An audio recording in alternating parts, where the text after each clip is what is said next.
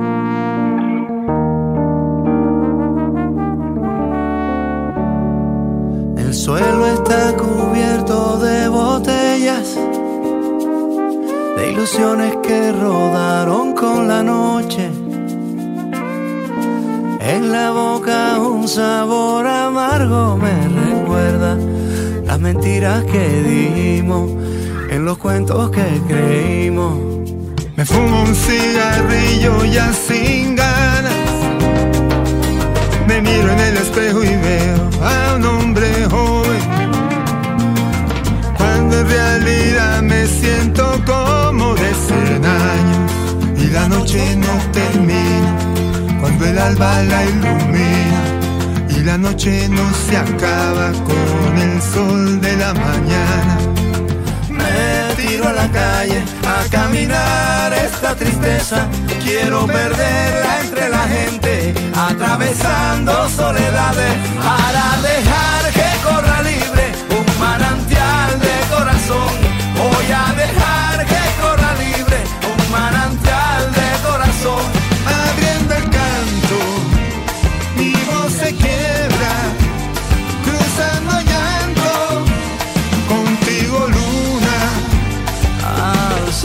celebrar,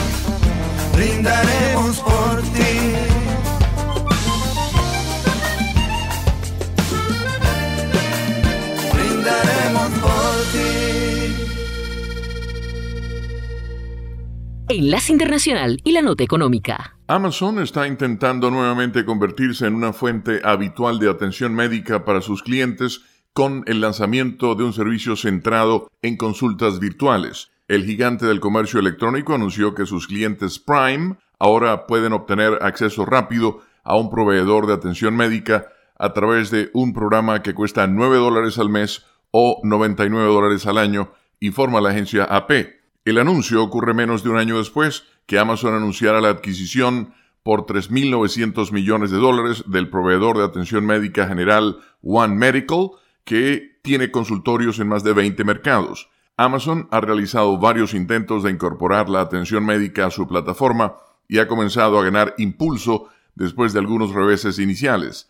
La compañía anunció en agosto que agregará consultas de telemedicina por video en los 50 estados a una clínica virtual que lanzó el año pasado. Sin embargo, el verano pasado Amazon suspendió un servicio de atención médica virtual que desarrolló durante años y formó parte de un fallido esfuerzo de alto perfil para abordar los costos de atención médica en asociación con otras dos empresas importantes, Berkshire Hathaway y JP Morgan. A través del nuevo servicio, los pacientes podrán conectarse virtualmente las 24 horas del día con proveedores de atención médica a través de su programa de membresía Prime One Medical. El servicio incluye chats de video y una opción para realizar visitas en persona a consultorios de One Medical cercanos. La compañía informa que su cuota de membresía cubre el costo de las consultas médicas virtuales, pero los pacientes tendrán que pagar adicionalmente por cualquier visita que realicen a las oficinas de atención general de One Medical, para lo cual pueden usar un seguro médico. La atención virtual se popularizó durante la pandemia de COVID-19 y desde entonces muchos proveedores de atención médica han ampliado sus ofertas de telemedicina. sigue siendo popular como una forma conveniente de consultar a un médico o atender problemas de salud relativamente menores. Si bien las consultas virtuales pueden ayudar a mejorar el acceso a la atención, a algunos médicos les preocupa que también lleven a una fragmentación de la atención médica y puedan dificultar el seguimiento de la salud general del paciente. Eso podría darse, por ejemplo, si una persona cuenta con un médico habitual que no se entera de la consulta virtual proporcionada por otro proveedor. Ahora, las noticias de Colombia y el mundo llegan a www.cdncol.com. Somos cadena de noticias y el portal digital de las Américas. Noticias, deportes, salud, entretenimiento, análisis, América Latina y el mundo, radio y televisión en vivo, cadena de noticias. Cadena de noticias. Las noticias del mundo y la buena música se escuchan en Enlace Internacional por Melodía Estéreo y melodíaestéreo.com.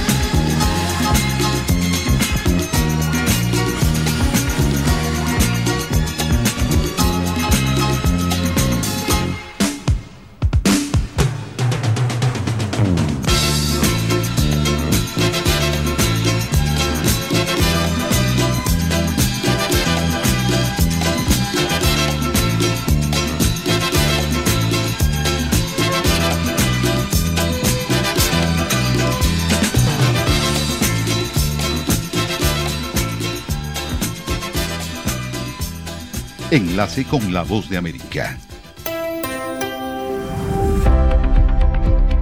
Cordiales saludos para todos ustedes. Soy Yoconda Tapia y en este camino de seguimiento informativo a la guerra declarada por Israel contra Hamas, que nos permitió diverso tipo de análisis, hoy queremos poner los ojos en nuestra región, ya que las naciones latinoamericanas que se han pronunciado de diversas formas y sus reacciones han sido, en algunos casos, inesperadas. Este es el enfoque de hoy la óptica de las Américas frente a un escenario que los toca de cerca, especialmente porque muchas naciones de este lado del mundo recibieron una gran inmigración judía desde antes de la Segunda Guerra Mundial. Para poner el tema en contexto, Fabiola Chambi entrevista al profesor chileno Isaac Caro, experto en relaciones internacionales y doctor en estudios americanos. Profesor Isaac Caro, muchas gracias por estos minutos. En los últimos días hemos conocido determinaciones de gobiernos como Bolivia anunciando la ruptura de relaciones diplomáticas con Israel en medio de una escalada del conflicto en la franja de Gaza y otros países que han llamado a consulta a sus respectivos embajadores. ¿Cómo podemos entender estas posturas en Latinoamérica, profesor? Yo te diría que acá hay dos posiciones que son absolutamente distintas, ya yo incluso diría hasta opuestas.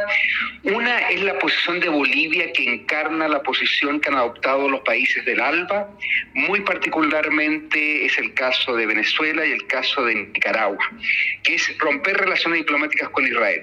Y en este sentido lo que hace Bolivia es seguir justamente la dinámica de estos, de estos países del ALBA que en el año, en el caso de Nicaragua y en el caso de Venezuela, rompieron relaciones con Israel en enero del 2009, justamente también en el contexto de un conflicto entre eh, Hamas e Israel.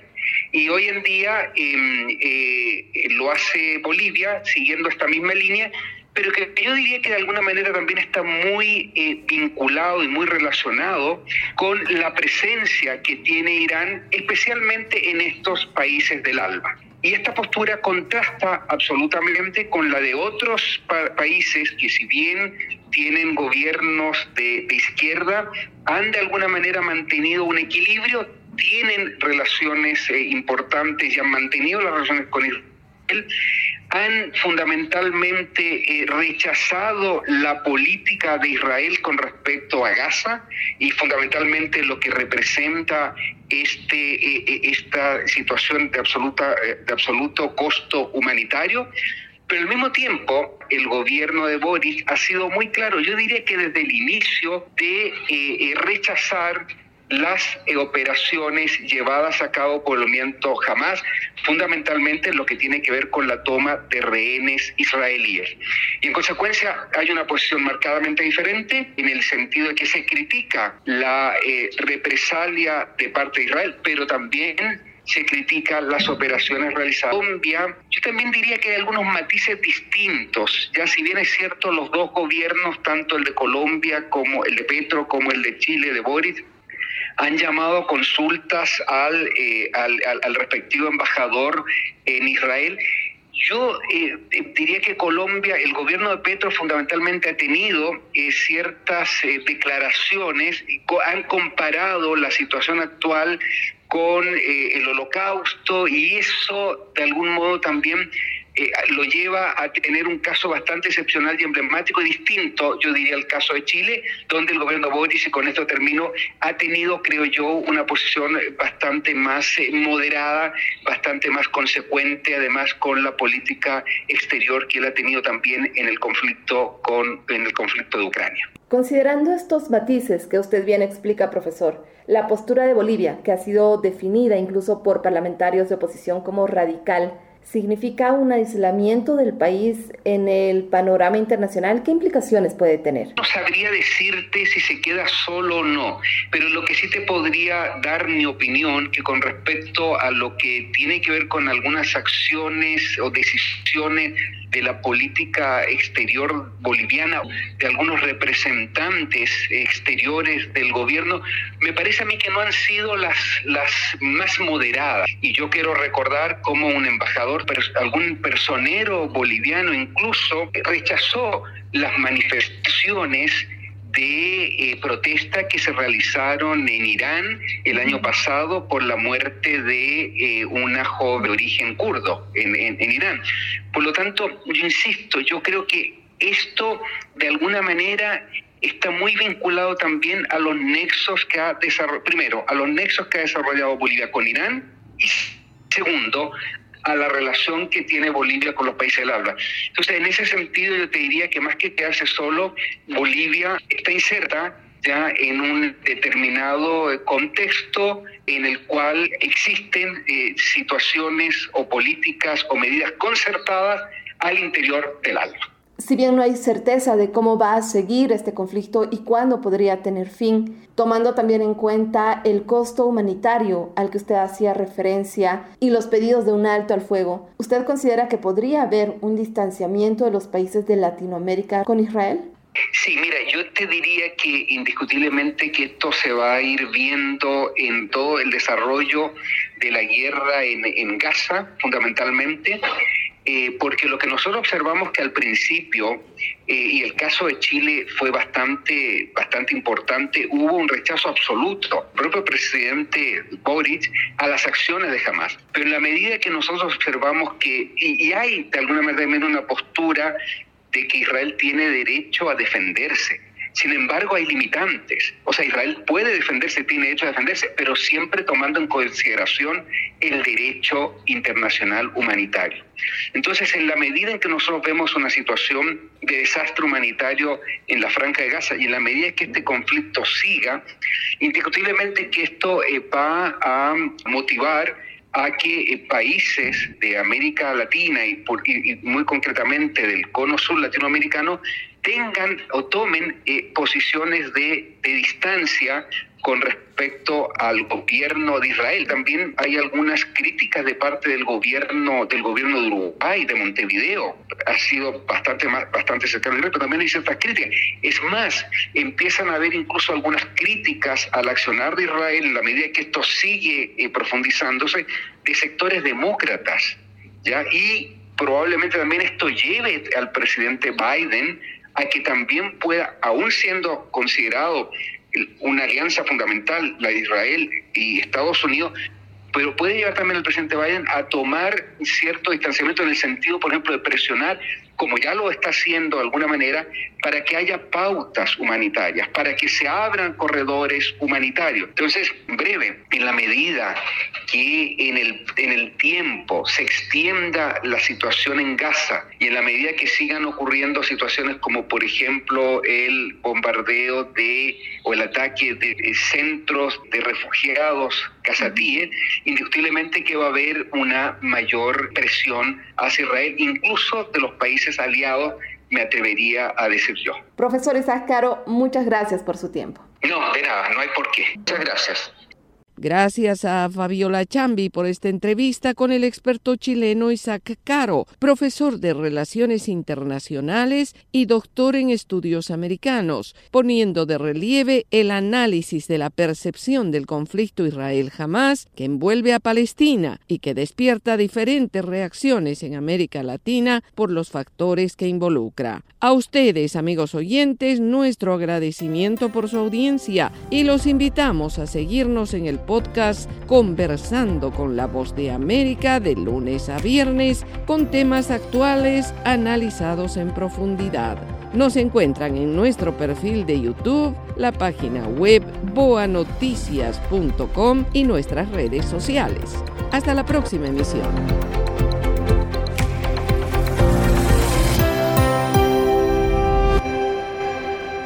Desde la Voz de América en Washington les saluda Sofía Pisani, invitándolos a escuchar las noticias internacionales, el enlace internacional de la Voz de América desde las 7 de la noche, hora de Colombia, 8 de la noche, hora de Venezuela.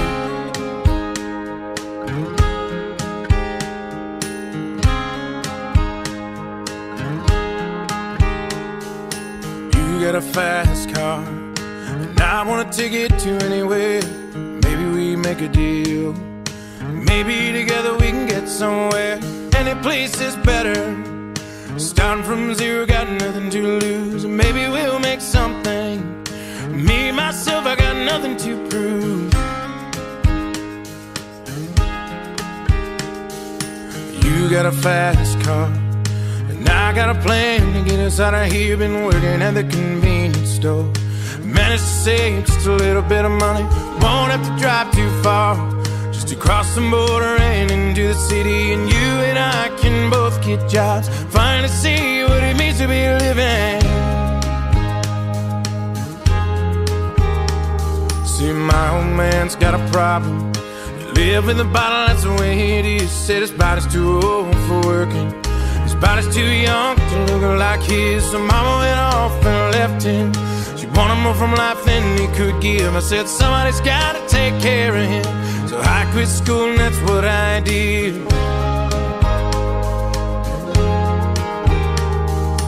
You got a fast car. Is it fast enough so we can fly away? Still gotta make a decision. Leave tonight or live or die this way. So I remember when we were driving, driving in your car. Speed so fast, I felt like I was drunk. City lights lay out before us, and your arm felt nice wrapped around my shoulder. And I, I had a feeling that I belonged. I, I had a feeling I could be someone, be someone, be someone.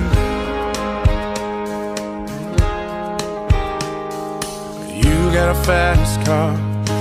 We go cruising, entertain ourselves. Still ain't got a job. So I work in the market as a checkout girl. I know things will get better. You'll find work and I'll get promoted, and we'll move out of the shelter, buy a bigger house, live in the suburbs. So I remember when we were driving, driving in your car. Speed so fast, I felt like I was drunk.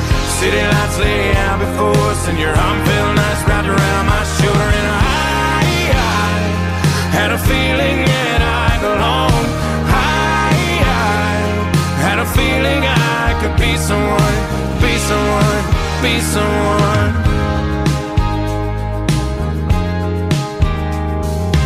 You got a fast car. I got a job that pays all my bills. Stay out drinking late at the bar. See more of your friends than you do your kids. I always hope for better. Thought maybe together you and me'd find it. I got no plans, I ain't going nowhere. Take your fast car and keep on driving. So I remember we were driving, driving in your car. Speed so fast, I felt like I was drunk. City lights lay out before us, and your arm felt nice wrapped around had a feeling that I belonged. I, I had a feeling I could be someone, be someone, be someone.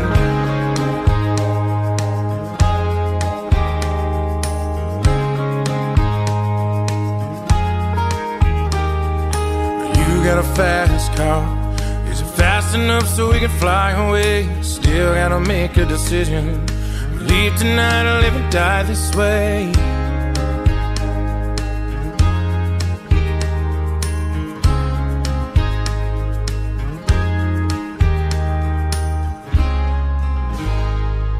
Enlace Internacional con Estados Unidos.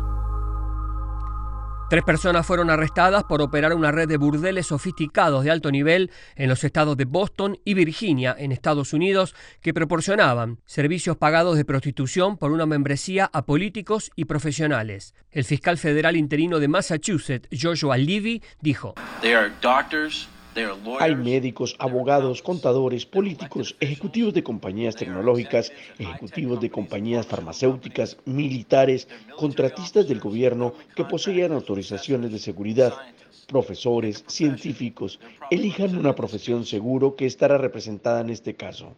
James Lee, residente de California, uno de los acusados, alquilaba un departamento utilizado como burdel. Además de Lee, fueron arrestados dos residentes de Massachusetts, Han Hannah Lee, de 41 años, y Jung Jung Lee, de 30 años. Los burdeles, que comenzaron a operar en julio del 2020, estaban ubicados en Cambridge y Watertown, en Massachusetts, y en Fairfax y Tysons, en Virginia. La oficina de Levy dijo que los burdeles exigían que los clientes proporcionaran información y referencias del empleador antes de reservar las sesiones con prostitutas. Los burdeles cobraban entre 350 y más de 600 dólares por hora, dependiendo de los servicios, y se les pagaba en efectivo según la oficina de Levy. Las citas con las trabajadoras sexuales tuvieron lugar en lujosos apartamentos donde el alquiler llegaba a 3.600 dólares mensuales, dijeron las autoridades. Dos sitios web utilizados para anunciar los servicios incluyen imágenes de mujeres desnudas y sus dimensiones físicas. Los acusados establecieron infraestructura para persuadir, inducir y atraer mujeres, principalmente asiáticas, a viajar a Massachusetts y Virginia para dedicarse a la prostitución, dijo la oficina del fiscal federal. La investigación sobre la participación de compradores de sexo está activa y en curso. Un agente especial del Departamento de Seguridad Nacional afirmó en una declaración jurada que hay cientos de clientes aún por identificar. Cada uno de los tres arrestados está acusado de conspiración para coaccionar e incitar a viajar para participar en actividades sexuales ilegales. El delito conlleva una pena de hasta 20 años de prisión. Gustavo Cherkis, Voz de América, Washington, D.C.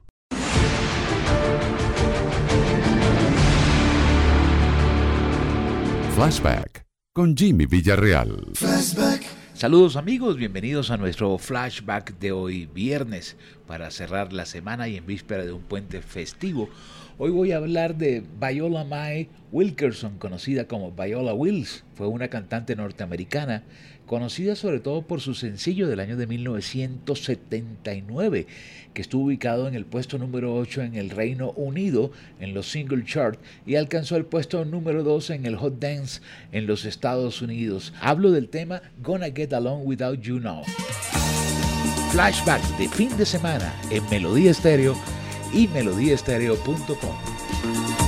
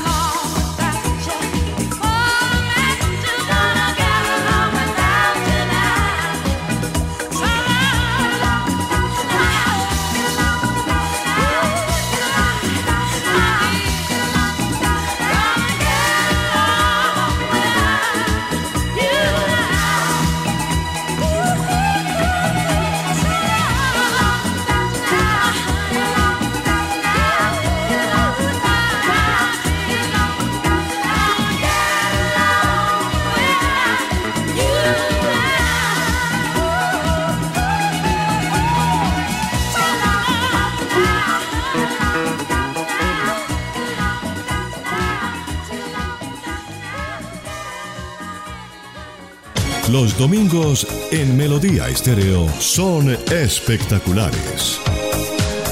Escuche a la una de la tarde Flashback. Flashback con las anécdotas, comentarios y la historia de las canciones. Este domingo a la una de la tarde, Flashback. Una buena disculpa para escuchar la radio de talento. Con la conducción de Jimmy Villarreal. Melodía Estéreo. La radio que usted definitivamente quiere escuchar por ser única. Señal satélite, enlace internacional por Melodía Estéreo y melodíaestéreo.com. Socios indiscutibles, Estados Unidos y Corea del Sur volvieron a hacer gala de sus buenas relaciones durante la visita del jefe de la diplomacia estadounidense, Anthony Blinken, a Seúl, donde se reunió con altos funcionarios y con el presidente surcoreano, John Suk Yeol. Ambos líderes abordaron el papel vital de la alianza entre sus naciones para preservar la paz y la estabilidad en la península de Corea, en todo el Indo-Pacífico y en todo el mundo, en palabras del portavoz del Departamento de Estado, Matthew Miller. Además, compartieron sus inquietudes en torno a las acciones de Corea del Norte, acciones que consideran provocativas y condenaron el suministro de equipo militar y municiones de Pyongyang a Moscú para utilizarlas en su invasión sobre Ucrania, una decisión que calificaron como peligrosa. En tanto, y sin dejar de lado la actualidad de la esfera internacional, Blinken también agradeció al presidente Yoon su compromiso de brindar asistencia humanitaria al pueblo de Gaza, víctima de la ofensiva del ejército israelí sobre la franja. Estados Unidos aprecia el liderazgo de Corea al condenar los ataques terroristas de Hamas y al enviar rápidamente asistencia humanitaria a los civiles palestinos. Además, compartió algunas de las conversaciones que sostuvo durante su cita bilateral con su homólogo, el ministro de Asuntos Exteriores de Corea del Sur, Park Jin. Hoy tuve la oportunidad de informar al ministro Park sobre mis viajes por la región y discutimos cómo podemos abordar mejor las necesidades urgentes sobre el terreno y establecer las condiciones para una paz y seguridad duraderas. Paralelamente, el secretario Blinken reafirmó el compromiso férreo de Estados Unidos con la defensa de Corea del Sur y es que el ataque sorpresa de Hamas sobre Israel ha generado preocupación en Seúl sobre la hipotética posibilidad de ser víctimas de un ataque similar orquestado por Corea del Norte. Incluso ha llevado al gobierno de Yoon a discutir abiertamente la suspensión de un acuerdo militar intercoreano de 2018 para reducir las tensiones fronterizas y fortalecer la vigilancia de primera línea en el norte del país frente a la insistencia de Pyongyang por desarrollar y superar su potencial balístico nuclear. Judith Martín Rodríguez, Voz de América. Melodía Estéreo, emisora afiliada al sistema de noticias de la Voz de América.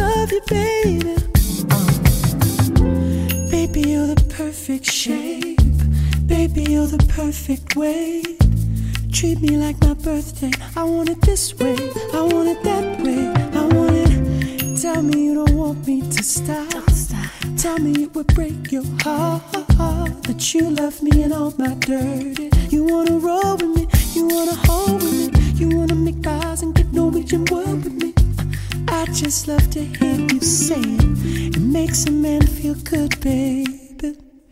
I'm lost without you. Can't help myself. How does it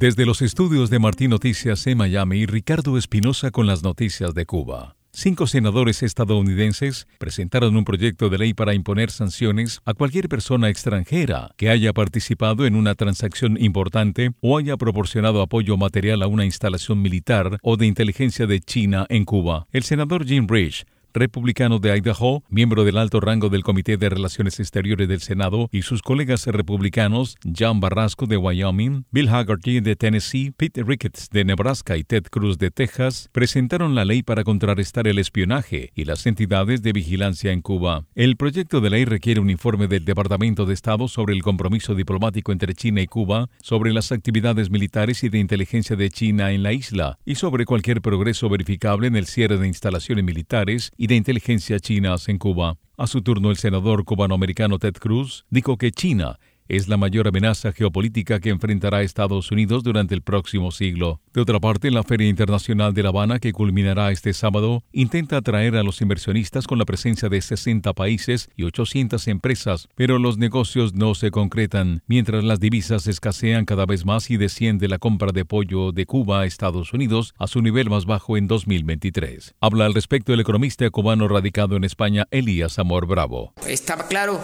que el problema de Cuba está en su modelo económico, está en la negativa de las autoridades a implementar los cambios que deberían de transformar a Cuba en una economía de mercado libre como la que existe en otros países del mundo y hasta que esto no ocurra, el sistema continuará en esta situación de grave crisis. Los resultados del Mariel que se han presentado en estos días son un absoluto fracaso de uno de los proyectos emblemáticos de Raúl Castro. ¿verdad?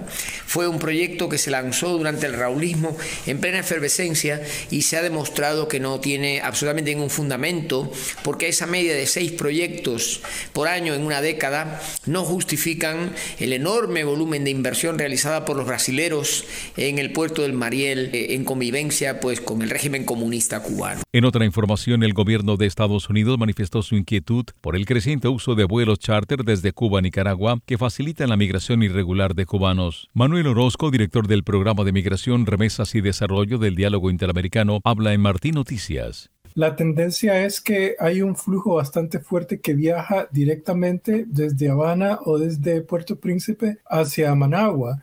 Eh, en un corto periodo que recogimos datos de agosto a octubre, de este año, básicamente nos encontramos con alrededor de 268 vuelos. Si incluimos los últimos días, hay cinco vuelos más, pero básicamente suman 31 mil pasajeros. La periodista Jessica Chávez dio más detalles sobre lo que enfrentan los migrantes cubanos en Nicaragua. Sin embargo, en esa travesía muchos de ellos se enfrentan a diversas de situaciones, peligros, vulnerabilidad. Unos se quedan sin plata y es ahí donde pues se quedan varados desafortunadamente muchos eh, en este país y eh, pues hay muchas situaciones, algunos han decidido vender en las paradas de buses para recoger plata y continuar su viaje, otros lo han hecho eh, pidiendo colaboración en los semáforos. Están escuchando Noticias de Cuba. La selección de fútbol de Cuba se enfrentará el próximo 20 de noviembre a su similar de Rusia en partido amistoso en fecha FIFA en la antigua ciudad de Stalingrado, según anuncio reciente de la Unión de Fútbol Ruso. El último partido amistoso de Rusia fue el 12 de octubre cuando venció a Camerún 1-0 en el estadio Dinamo de Moscú. Esta sería la primera vez que los dos equipos se vean la cara en un amistoso, pero el choque resulta preocupante para algunos especialistas, pues los equipos rusos están sancionados por la invasión de su país a Ucrania. Y en la nota de entretenimiento, el cubano Ray Sánchez figura entre los actores que optan por los premios Goya 2024 en la categoría de Mejor Actor Revelación, por su trabajo en Licantropía, película española con 23 candidaturas en la 38 edición de los galardones que otorga la Academia de Cine de España. Podría ser hasta la persona más buena del mundo, pero cuando cae la noche... El actor cubano de 31 años reside en España desde 2019. De día adoptan la forma de una mujer o un hombre. Pasaron las noticias de Cuba desde los estudios de Martín Noticias en Miami. Soy Ricardo Espinosa. www.cadenamelodía.com Radio de Talento.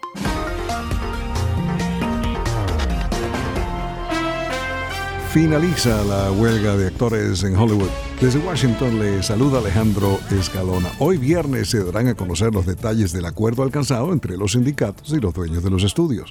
Próximamente conversaremos con María Eugenia Revilla, actriz de la película Gladiador 2, cuya producción ahora avanza a toda marcha para cumplir con el cronograma de estrenos 2024. Hoy viernes sale la más reciente edición de la revista People con Patrick Dempsey en su portada. Según la publicación, el actor y piloto de carreras es el hombre más sexy del mundo. El actor protagoniza la próxima película de Michael Mann, Ferrari. Dempsey ha participado en carreras como las 24 horas de Le Mans. Desde Ciudad de México, Sonia Gómez, comunicadora social, nos da sus impresiones sobre Patrick Dempsey. Desde que estaba en la serie de Grey's Anatomy, este, era como el, el, era el doctor sueño, ¿no? Pues logró conquistar a una, a una estudiante, ¿no? Y luego hizo una película, ay no, encantada, creo. Que también yo decía, no, no puede ser que este señor, con la edad que tiene, esté haciendo un cuento de hadas. Por Dios, ¿no? O sea, hay que, hay que tenerle respeto a las canas, ¿no? Claro, claro. Y a las arrugas, ¿no? Gracias, Pero gracias, lo cual eso no te, no te, no, no te mina la, la- la- el atractivo físico. No, no quiero hablar de, de bello, de bonito, sino que es atractivo físicamente, pues. Pero dime tú, Sonia, ¿qué consideras tú que es la característica principal para que una persona sea sexy? Para que una persona sea sexy, yo creo que tiene que ser una persona atractiva, tiene que ser una persona este, agradable, tiene que ser desde todo punto de vista, desde su forma de ser, cómo actúa, cómo interactúa con los demás. O sea, yo creo que eso es lo que te da esa característica, ¿no? Es una palabra, una persona atractiva con la que te provoca estar. ¿No te parece sexy el intelecto? Sí, pero entonces no es nada más la parte sexy y la parte física. Sí, por supuesto, la- lo que te estoy diciendo es la personalidad. El programa este de Grey's Anatomy obviamente le construyó una imagen, pero una imagen fantástica. Diana Ross visitará Washington la próxima semana para presentarse en el MGM del National Harbor en Maryland. La diva estuvo en julio en el Wolf Trap en Viena, Virginia. Diana Ross estará por aquí los días 15 y 16 de noviembre. Voz de América, radio, entretenimiento. Ahí pueden escuchar este segmento. Desde Washington, Alejandro Escalona. Feliz fin de semana.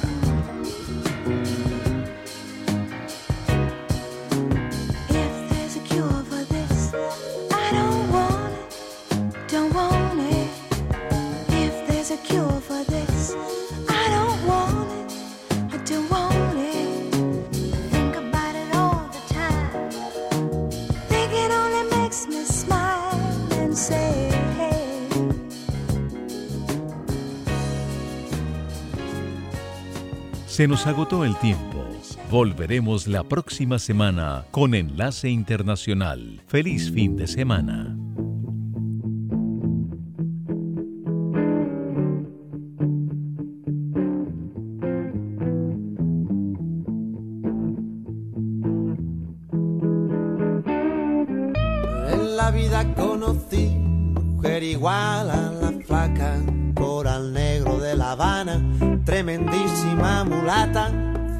De piel y hueso, 40 kilos de salsa y en la cara dos soles que sin palabras hablan,